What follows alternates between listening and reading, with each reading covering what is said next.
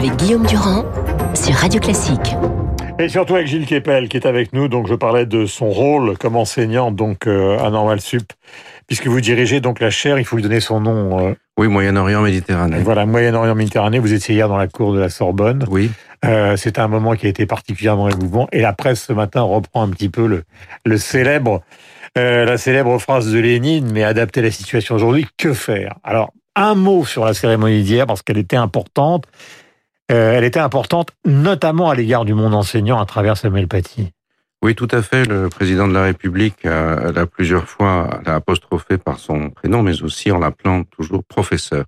Et je crois que c'était très important parce que euh, c'était une manière aussi de s'adresser à ce monde enseignant qui porte, notamment euh, en collège et en, en lycée, Mhm. le poids de la confrontation avec euh, l'islamisme radical et avec une vision du monde qui est construite à travers un certain nombre de prêches, de salles de sport, euh, de euh, réseaux euh, islamistes et surtout l'immense univers du web djihadiste ou de la djihadosphère où va tout et n'importe quoi et qui a joué un rôle crucial Mhm. dans le passage de la dénonciation mensongère du part d'élèves jusqu'à euh, au geste de l'assassin et qui sont confrontés à ce phénomène alors que justement euh, le, le- un ami de, euh, de la victime a commencé par lire un texte de Jaurès aux enseignants Mhm. et on voit le, le gouffre qu'il y a entre l'époque de la lecture de ce texte et l'époque contemporaine où l'instituteur ou le professeur en fait s'adresse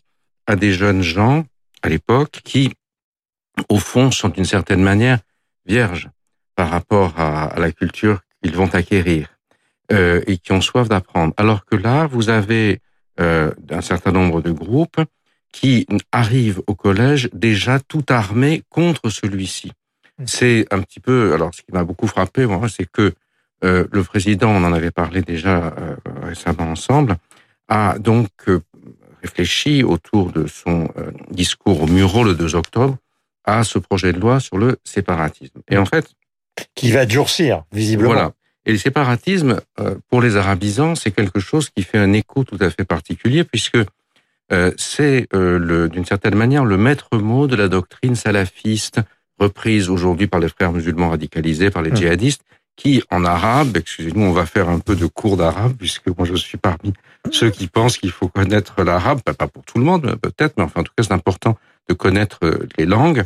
Il s'appelle en arabe El-Wala ou El-Bara'a. Ça veut dire, El-Wala, ça veut dire l'allégeance, l'allégeance totale et exclusive à la religion Mhm. dans sa dimension la plus dogmatique et la plus euh, acritique. El-Bara'a, ça veut dire se, se libérer d'eux ou en, en, en dialecte euh, de banlieue, ça veut dire se désavouer d'avec, une forme un peu bizarre, c'est-à-dire on rompt complètement avec les lois, avec les logiques de la société des infidèles, Mhm. des impies, etc. Alors c'est à la fois un, un- un objectif de purification de la communauté imaginaire, c'est-à-dire que on élimine tous les entre guillemets mauvais musulmans, collabos, c'est-à-dire les apostats, euh, mushrik- euh, mortadines en arabe, les, les, les hérétiques, les associationnistes, mushrikin, et puis on distingue le reste du monde euh, comme entre les bons croyants d'un côté et les kuffars, Mmh. c'est-à-dire les Et vous vous rendez compte des qui problèmes doivent être qui doivent être exécutés. Et Mais- ça, si vous voulez, je, termine une seconde. Je vous en prie. C'est le, euh,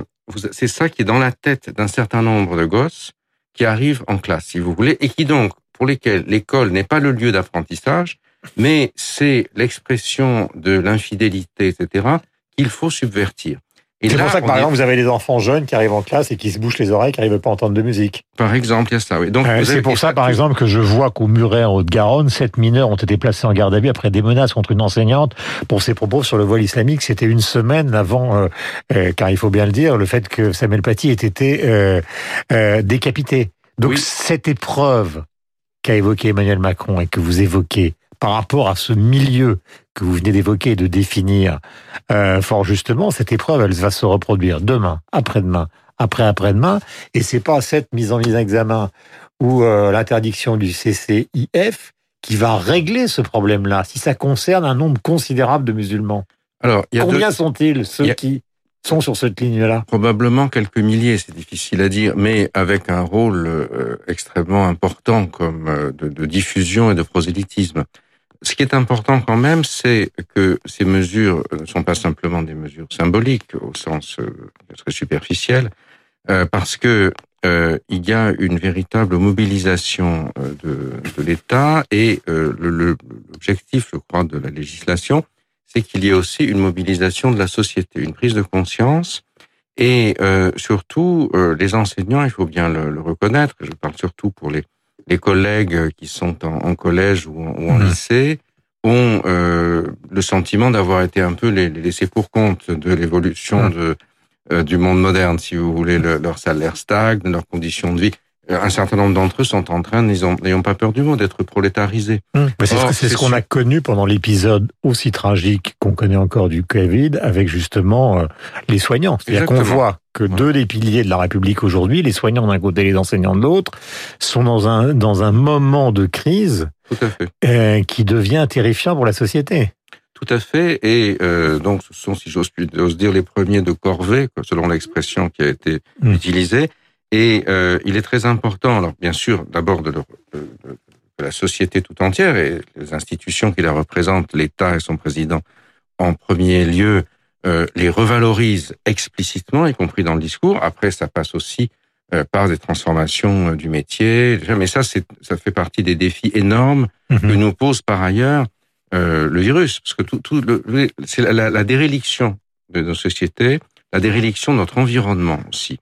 Euh, la, ça va vous sembler bizarre, mais la, la, présidentielle américaine, imaginez que Trump soit réélu, ce qui n'est pas impossible, va euh, se traduire par un, un, relâchement complet de tout le système d'alliance qui s'est mis en place après le, la deuxième guerre mondiale. Mmh avec euh, des, euh, des gens qui, euh, des, qui, qui prennent, qui décident d'en profiter. Par exemple, comme Erdogan aujourd'hui, mmh. qui pousse son avantage partout, un peu à la manière de certains leaders autoritaires de l'entre-deux-guerres. Et euh, on voit bien que les, les certitudes, les, ce, qu'on tenait pour acquis, qui permettait d'avancer sans se préoccuper de ça, mmh. de consacrer un trop gros budget à la défense, etc., tout ça est en train d'être profondément bouleversé. Et l'irruption, paradoxalement, du Covid-19 et euh, du salafisme radicalisé font, participent du même phénomène. D'une si déstabilisation. Est on oui. est dans une société qui est au bord de la dislocation pour des raisons diverses qui convergent à un moment. Et, et ce moment, pour nous, bah, c'est le quinquennat du président de la République, ce qui ne veut pas dire qu'il en est le responsable, mais ce moment correspond aux décisions qu'il doit prendre. Euh, euh, vous disiez, il faut qu'il y ait une responsabilisation de la société. Mais je vais vous poser un, un, un exemple concret. Euh, est-ce qu'on sait, par exemple, combien y a de mosquées qui sont en France aux mains des salafistes et des frères musulmans? Et est-ce qu'il faut les fermer toutes? Est-ce que ça sera accepté par la communauté musulmane?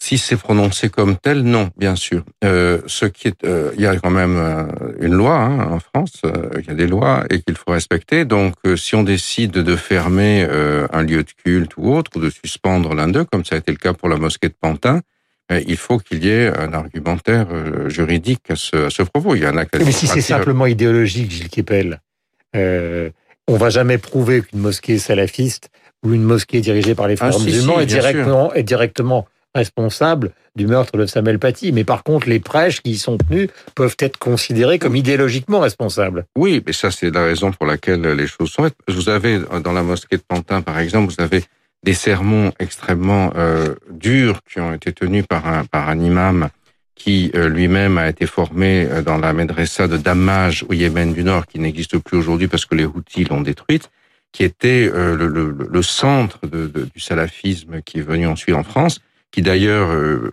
passent leur temps sur le web à accuser toutes sortes de gens. Votre serviteur est régulièrement insulté menacé dessus, par exemple. Et là, vous avez des éléments qui permettent justement euh, l'incrimination, la criminalisation. Il y a quelques années, quand j'avais fait euh, remarquer aux autorités que moi-même et mes collègues étions régulièrement euh, traînés dans la boue, désignés à la vindicte, mhm. photographiés avec nos, nos yeux noircis comme si on avait mis un bandeau pour l'exécution. Bon, on disait, bon, bah, ils aboient, mais ils ne mordent pas. Aujourd'hui, si vous voulez, on prend conscience que c'est quand même plus compliqué et le, le, le projet de loi sur le séparatisme part, part de cette logique. On, on sait ce que c'est que euh, l'attentat djihadiste, si vous voulez. Aujourd'hui, les services de renseignement, après beaucoup d'atermoiements et d'erreurs, maintenant ont une assez bonne maîtrise du, du, phénomène, autant que je puisse le comprendre. Mm -hmm. En revanche, c'est le, tout le processus qui est en amont et euh, que euh, auquel on veut s'attaquer. Et là, on en a eu paradoxalement juste après les propos sur le séparatisme du président 2 octobre au Mureaux. Hein. Je rappelle que les Mureaux, c'est le lieu où se trouve le commissariat euh, dont était un employé, un agent Jean-Baptiste Salvin, le policier qui a été poignardé à Magnanville avec sa, avec son épouse.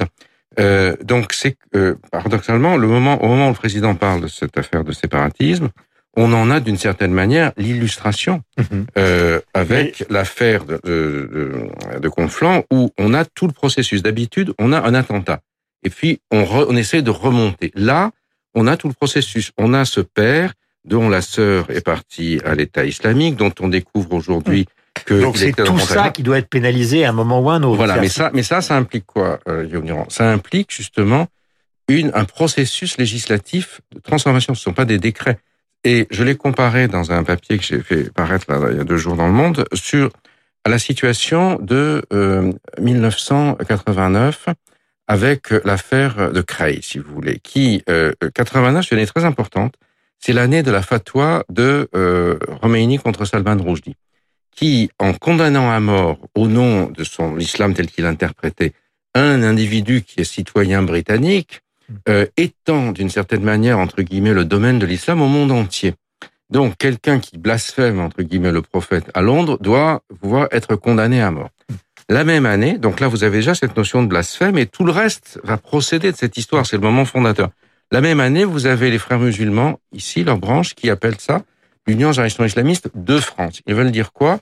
Quand on est musulman, on a le droit de pouvoir appliquer la charia à titre personnel. Ça va être le port du voile à l'école et ce sera le début du conflit. Pendant 15 ans, les proviseurs, les directeurs d'école, c'est vraiment passer leur temps au tribunal administratif, au Conseil d'État, parce qu'il y a des provocations montées par l'association, jusqu'à ce que finalement, à la suite des travaux de la commission Stasi, dont votre serviteur était membre, euh, il y a eu la loi du 15 mars 2004 euh, qui a permis de remettre la paix dans les écoles et les filles voilées, bah, elles ont enlevé leur voile à l'entrée, etc. Et on a pu travailler. On est dans la même situation, c'est-à-dire que il faut qu'il y ait aujourd'hui un véritable un travail législatif et un travail législatif qui fasse consensus autant que possible dans la société, en n'excluant pas, si vous voulez, et c'est le, danger aujourd'hui évidemment, c'est la contre-offensive que lancent les gens du CCIF, la mouvance islamo-gauchiste qui les soutient, etc., qui dit que c'est la stigmatisation, c'est la, guerre civile, etc. Non, il ne s'agit absolument pas de stigmatiser nos compatriotes euh, musulmans, au contraire, il s'agit de euh, les protéger contre les euh, ferments euh, de, de, dissidence et de séparatisme, justement, que veulent manifester ceux qui ont comme souci de les prendre en otage. Et ça, c'est un, il y a un, gros travail d'explication à faire là-dessus. Bon, je comprends que le gouvernement, dans l'urgence, essaye de rassurer, mais il faut aussi agir sur ce point. C'est aussi à ça que servent les études arabes, la connaissance de ce qui se passe dans cet univers, parce qu'on a pris tellement de retard dans ce domaine-là que d'une certaine manière, on se retrouve assez désemparé face à, aux dynamiques qui agitent ce milieu. Voilà, ça pose des problèmes législatifs. La loi donc va tomber au Conseil des ministres, celle dont vous venez de parler, donc avant la fin de l'année, elle sera discutée au Parlement. Donc euh, au premier trimestre de l'année prochaine, ça pose aussi, vous parliez d'Erdogan, des problèmes géopolitiques. C'est une conversation euh, qui pourrait être euh, passionnante puisque euh, et elle l'est d'ailleurs euh, hier par exemple l'imam Chelgoumi euh, parlait de la nécessité d'une grande manif des musulmans de France qui permettrait de condamner ceux que vous avez définis et qui essaient justement via les réseaux sociaux à chaque fois de prendre d'une certaine manière le pouvoir sur la République. Merci d'être venu ce matin à notre antenne, Merci Gilles Kepel. nous avons rendez-vous avec le rappel des principales informations. C'est Lucille Bréau qui va en être chargée.